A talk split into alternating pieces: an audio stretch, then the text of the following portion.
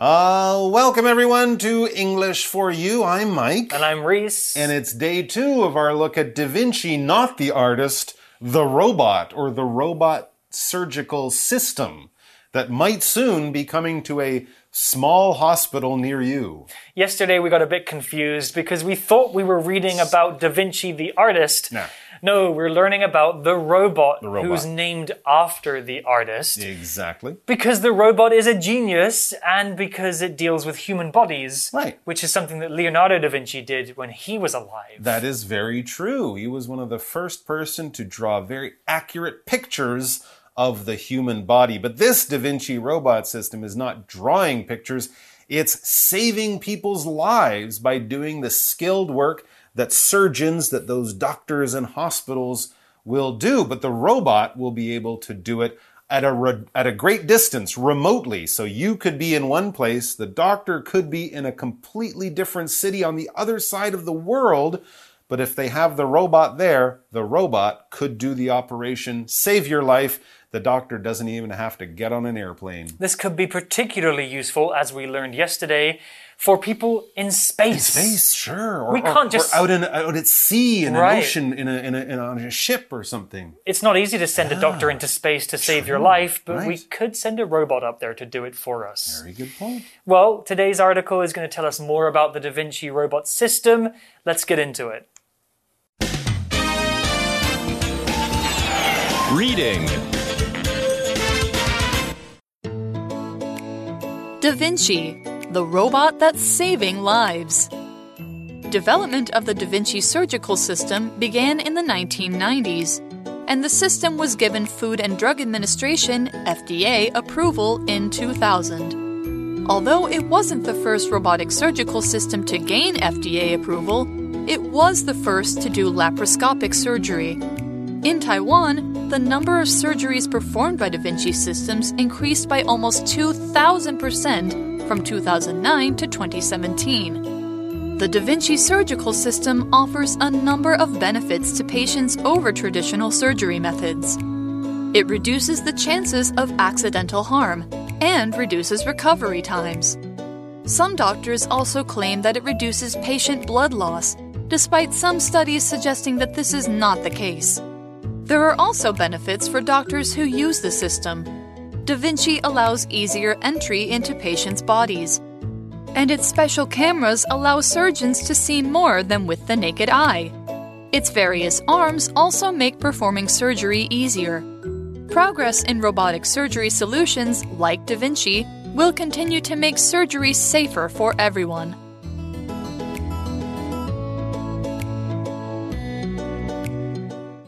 Today's article begins with Development of the Da Vinci surgical system began in the 1990s, and the system was given Food and Drug Administration, FDA, approval in 2000. Ah, okay. So that's kind of interesting. It's been around a lot longer than I would have guessed. Right? Here we are in 2021. They actually started working on this idea, what, almost 30 years ago, right? In the 1990s. And then it got FDA or US government approval basically in the year 2000. So they've still been making it uh, even better. The development of this system has taken quite a long time. What is development? This is a noun that basically means growth and change. Okay, we can talk about the development of a human from a baby to a child to a teenager to an adult, that type of thing. Or if anytime you're upgrading your phone or downloading a new patch for your favorite app or computer game, that's part of the development. They're making it better over time. They're fixing things. They're improving things. They're changing things.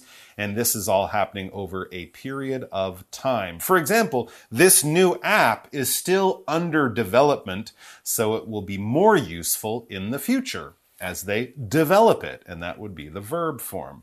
Develop doesn't always have to be a positive thing, right? No. Develop could be negative, Yes. like a disease could develop in your body. That's not a good thing. I mean, for the disease, it's a good thing mm. because it's getting bigger and stronger, but for us, it's not good. All right, we've seen some bad developments in the environment in the last few decades. We also have the word approval here. Hmm. The robot got FDA approval.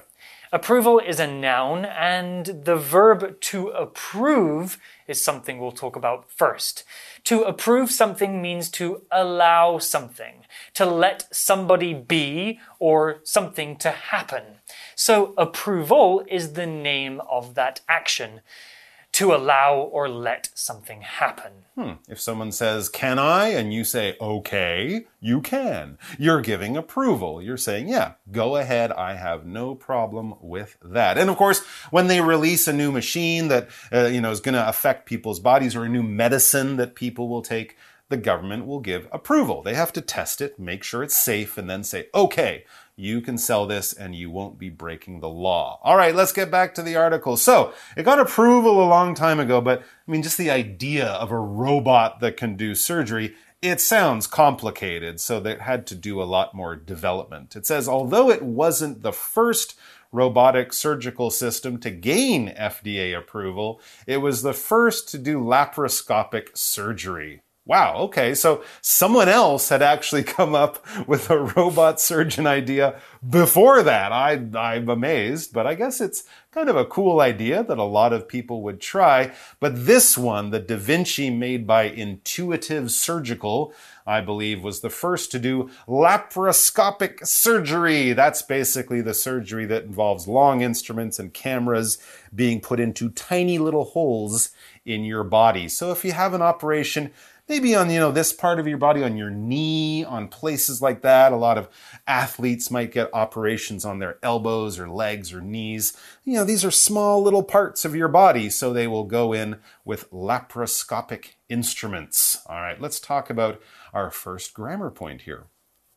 Okay, here we had this word although, all right? So we used it by saying, although uh, Da Vinci wasn't the first system to do something, it was the first to uh, be approved to do laparoscopic surgery. So we use although in this way in kind of the same way we would use despite. We're kind of saying this is true and that is true, but they might seem to be not true or they might seem to sort of disagree with each other. You would think that the first surgical robot to get FDA approval would be the one that we're talking about, or certainly the one that is the most important or most well known. That is not the case. So we often use although to kind of show things that you might not guess, that might not make sense right away, that might not be something you would think is true, but yet it is true. All right. So we could say, for example, although the fact that Kevin, uh, despite the fact, I should say, that Kevin studied hard for the test,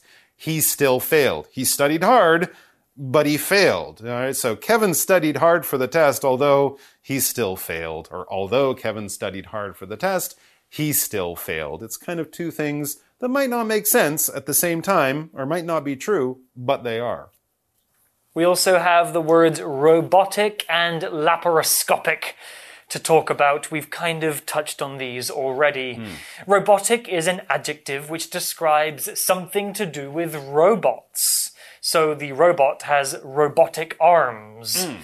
Laparoscopic surgery is a special kind of surgery where doctors use small tools and cameras to cut open somebody's body and go inside. It's minimally invasive. Exactly right. And of course, with a smaller hole, the chances of an infection and things like that go down. Plus, you don't get a big nasty scar left on your body for the rest of your life. Anyways, let's get back to the Da Vinci robot surgical system. It says in Taiwan, the number of surgeries performed by Da Vinci systems increased by almost 2,000% from 2009 to 2017. So first of all, you can actually use this machine here in Taiwan. This isn't something they're still testing. They've been using it in Taiwan since 2009. And I guess since the number of operations has gone up by a lot, 2000%, it's it's safe. Mm. They're using it, and then they're using it more the next year, and the following year they use it even more, and so it's becoming safer and it's becoming more popular. Maybe somebody you know, or even you, have been in contact right. with a Da Vinci robot. Yeah. Hopefully not, though, because we all want to stay safe and healthy. It's better just to not have surgery in general. Exactly. Yeah, but sometimes you need it. Well, the article tells us hmm. more about why the Da Vinci system is so good. Hmm. The Da Vinci surgical system offers a number of benefits to patients over traditional surgery methods. Hmm. So it's basically saying that the Da Vinci system is in some ways better than the old ways of doing surgery. The article will explain some of those reasons, but first, let's talk about this phrase, a number of. This phrase is used for giving a general idea of how many people or things you're talking about. It basically means several of a particular type of thing. I have a number of cats in my apartment. Okay, yeah. And you uh, could probably just use the word several in the same way, right? You could do. Yeah, a few. So it's a smallish number, not a huge number, but definitely more than one. All right. So what are some of the different ways that the Da Vinci system is better than using normal human surgeons? It says it reduces the chances of accidental harm and reduces recovery times. Well, that's a good point. Humans are great, but humans do make mistakes. And, you know, I'm sure people have been hurt by doctors shaking or, you know, doing something a little bit incorrectly. Hopefully, hopefully the machine is uh, built and designed so it doesn't do things accidentally or accidental harm. Accidental, well, of course, this is something that comes from accident, right? If something is an accident, it happened and you didn't plan it to. It was a mistake. It was some bad luck. It was something where you go, whoops, I didn't mean to do that. That would be an accident. And so anything that we're talking about that was like that was accidental. You might make an accidental phone call to your friend. You were trying to send them a message and you pressed call. Oh, oh, sorry, I didn't mean to call you. That was accidental. That was an accident. So the article mentioned accidental harm. Harm is a noun, and harm is physical injury. When somebody is physically hurt, like getting punched in the arm or shot with a gun. Harm can also be a verb which means to hurt somebody. The article talks about the Da Vinci method being better than old methods because there is less chance of accidental harm. That means there's less chance the patient will accidentally get hurt during surgery. Here's an example sentence with harm. Sunglasses save your eyes from harm if you're outside on a sunny day. All right, so this system can also prevent accidental harm along with shortening recovery times. When we talk about recovery in this sense, certainly in the sense of your health and being hurt or sick, recovery is healing. It's when you go from being hurt to getting better again. All right, so the recovery for getting a small cut, that might just be a few days. If you get sick with a bad cold, you might spend the weekend staying at home. That will help your recovery. And if you have surgery or something a bit more serious, like a, a broken leg, it might take weeks or months for your recovery to go from sick to better or healthy. Doctors and surgeons are amazing, of course, but they are humans, and hmm. humans sometimes make mistakes. Hmm. That's true, they do. Robots make less mistakes, although there are some things that they can't do that we can. So, working together, robots and doctors can perform amazing surgeries. The article tells us more. Some doctors also claim that it reduces patient blood loss, despite some studies suggesting that this is not the case. Okay, so another possible advantage of the machine is that the patients lose less blood whilst in surgery, although maybe some science reports hmm. say that this is not true. Right. Let's talk about the word loss here. Loss is a noun, and loss is the name of the act of losing something, or of something becoming less and less. Blood loss is when your body loses blood, and it can be very, very dangerous because we need blood to live. I think once you've lost two or three pints of blood, hmm. you're, you're, you're in pretty serious trouble. Yes. Loss can be talking about losing anything, though, whether it's money, time, or even a person. If we talk about the loss of a person, it usually means that that person has died.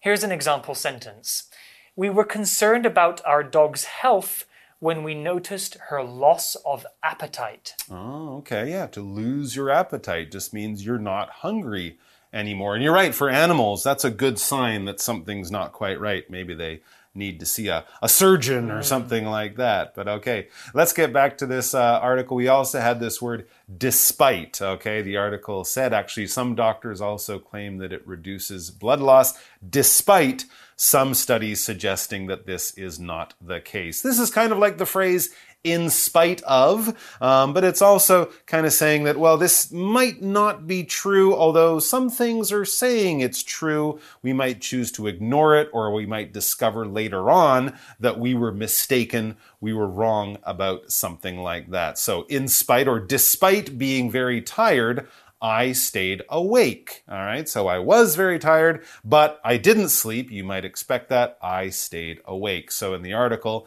it was saying that some doctors say that this system helps the patients to keep their blood in their body where it should be, but some of the studies are saying that no, that's actually not true. It's about the same whether it's a doctor or the robot. So we're saying this thing is true and still happens even mm-hmm. though this thing exists. Exactly, yes. Despite. Okay, we also have the word suggest, mm. which is a verb, and to suggest means to offer some information mm. or an explanation for other people to consider or think about. Suggest can also be a verb that means to make somebody think about something or to think in a particular way. In the article, some studies suggest a particular result. That means the information in the studies can make us think in a particular way. The noun form of suggest is suggestion, which is the information you give. An example sentence with the verb could be The data suggests that humans are living longer now than they ever have before. Oh, okay. So things might be suggested or the data might suggest, but of course we still need to study it, research to prove it. But when something is suggested, it's like that's kind of what we think. Let's get back to the article. There are also benefits for doctors who use the system. So it's not just the patients whose lives will be made easier and, of course, saved by these uh, doc these robot surgical systems. The doctors can also get some good effects from the uh, the system. Da Vinci allows easier entry into patients' bodies. And its special cameras allow surgeons to see more than with the naked eye. So it makes doing the operation easier for the doctors. And of course, you're doing it with special cameras and all sorts of things. Places and being in, in close in to the, uh, the sick part of the body much closer than the doctor could actually get with their, you know, eyes and, and even if they're right there. So that's very, very useful. Here we had this word entry. It was allowing easier entry for the doctors. Entry is basically when you go into a place or go into an area. A door will give you entry into a, a room or something like that. That's all we're talking about is the place or the way you go in. To enter would be the verb and entry is the noun. For example, this key will allow you entry into the secret room under the castle. It will allow you to go in to a certain place. The article talked about naked eyes. Hmm. Your eyes are not wearing clothes. Your naked eye. When we talk about the naked ah, eye, yes. we're talking about the ability of humans to see in a normal way, as opposed to using microscopes, Right. which can help us to see things super close up. So robots can see closer than humans can with their naked eyes. Mm-hmm. The article continues here. Its various arms, we're talking about the robot's arms, also make performing surgery easier. Progress in robotic surgery solutions, like Da Vinci, will continue to make surgery safer for everyone. Well, that's good news. That's great Doctors, news. patients, everyone will be happier. Even though medicine has come a long way in the last 100 or 200 years, it's still progressing, hmm. which is very positive. Progress is a noun, and progress is development towards an improved or more advanced condition, things getting better or working towards a goal. Progress can also be a verb which means to make progress, to get closer to the goal, to get closer to the thing that you're trying to achieve. Many things can experience progress.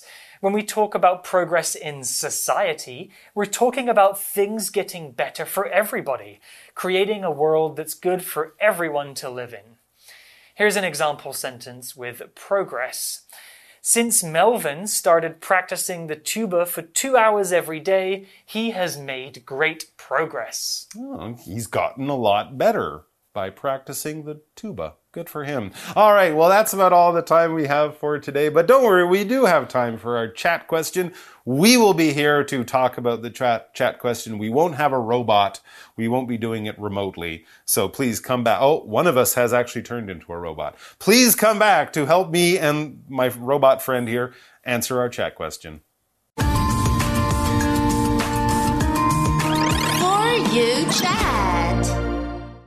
All right, so for our chat question today, we have actually quite an interesting one. We've been talking about the Da Vinci robot system for surgery.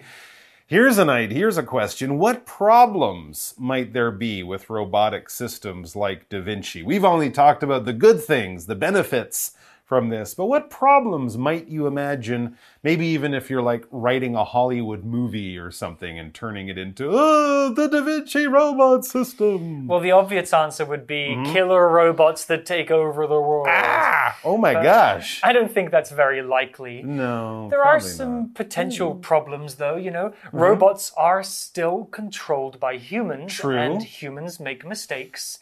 So humans could make mistakes with the robots. Right. That could be one problem. It's connected to the internet, so hackers.